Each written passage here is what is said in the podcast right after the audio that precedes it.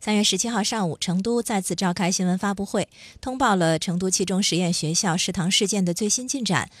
那十八批次食材除了粉条样品有霉斑，检验结论不合格之外，其余十七个样品目前的所检项目没有发现问题。另有三批次样品，呃，沙门氏菌会是在今天早上有结果。那在三月十六号召开的全国校园校园食品安全工作电视电话会议上，国家市场监督管理总局局长张毛回应，校园食品安全问题依然严峻，对校园食品安全要零容忍。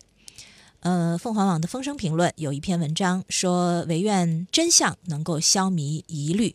客观来说，这次发布会披露的信息是比较细致和具体的，有结果的马上披露，没有出来结果的也一并说明。对于学生的数据也是精确到个位，这些都体现了有关方面对每一个孩子负责到底的态度，这是值得肯定的。但是在事实层面呢，却又有一种罗生门的感觉。前边的调查、就诊等等，明明没有问题，但是在后边的问责中却做出了解聘校长、重组校董会的决定。既然学校，无辜，食材无忧，只是个别别有用心的家长在传播虚假照片，那为什么会做出这样的处理呢？这不仅在逻辑上很难自洽，也很难消弭社会上的质疑。问题还在于发布会传递出了基本平安无事的态度，也让人不适。特别是将一起家长指控的食品安全事件引向有人蓄意造假作案，使之形式化。等于削减了公众参与公开讨论的资格。除此之外，官方公布之所以缺乏公众信任，也在于这些发布基本还停留在单向发布，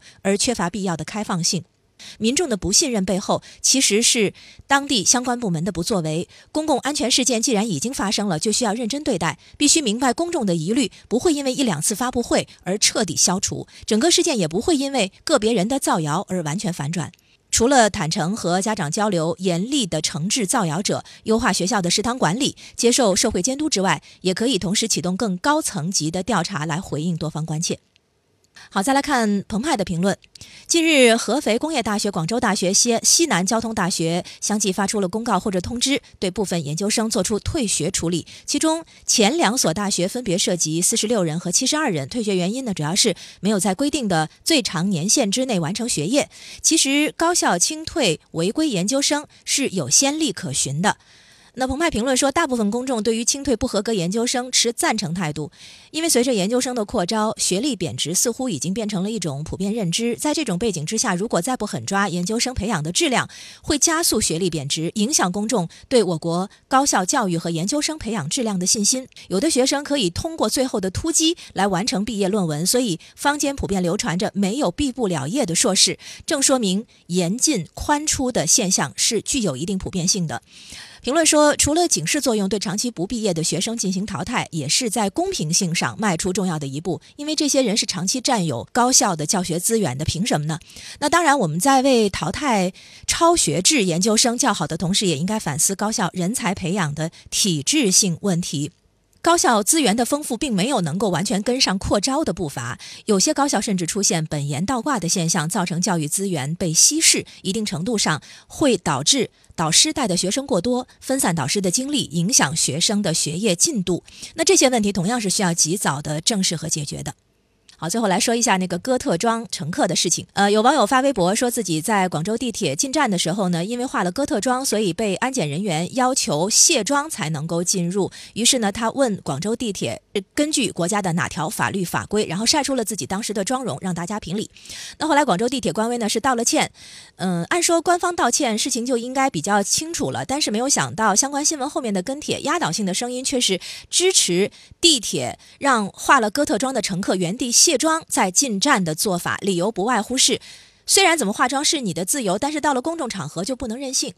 那么搜狐的一篇评论说。这个理由初听呢有一些道理，可是问题在于，如果真的要对此加以管理，你就得有一个明晰的尺度，怎么才算是不可容忍的奇装异服？是安检人员自己说了算，还是大众投票定一个标准？就算真的投票，恐怕也很难取得共识。至少从网上女子发布的妆容看，并没有夸张到吓人的地步。如果要说哪里不是，可能只能说哥特风是属于小众文化，把代表死亡和苦苦痛的黑色作为它的主要装扮色。可是别忘了，文化和大众审美总是处于变动当中的。你再往前数二三十年，染黄头发、涂口红看起来就是吓人的。可是现在顶着五颜六色头发出门也不算多怪异了。所以，如果因为自己看不惯就要求地铁封杀，这无异于是大众对小众文化的霸权碾压。之前曾经就出现过一些农民工因为穿着不够整洁干净，乘坐地铁或公交被别的乘客嫌弃的事情，看上去好像不相关，其实本质有相似性，就是这是以公共场合为名，捍卫自己内心舒服的自立心理。当然，容忍不代表倡导，就是说舆论可以反对，但是公共部门必须克制。广州地铁的道歉说明他们意识到这样的管理是越界的，保障公共秩序是必要的，但不能越界对个体合法自由言行侵犯。这是搜狐的这篇评论。那这事儿呢，就让我想起当年辜鸿铭留着长辫、穿着长袍去北大教书的往事。当时他也是被北大学生们嘲笑的，然后他很淡定地说：“我头上的辫子是有形的，你们心中的辫子是无形的。”结束今天的马清时间，谢谢各位的收听。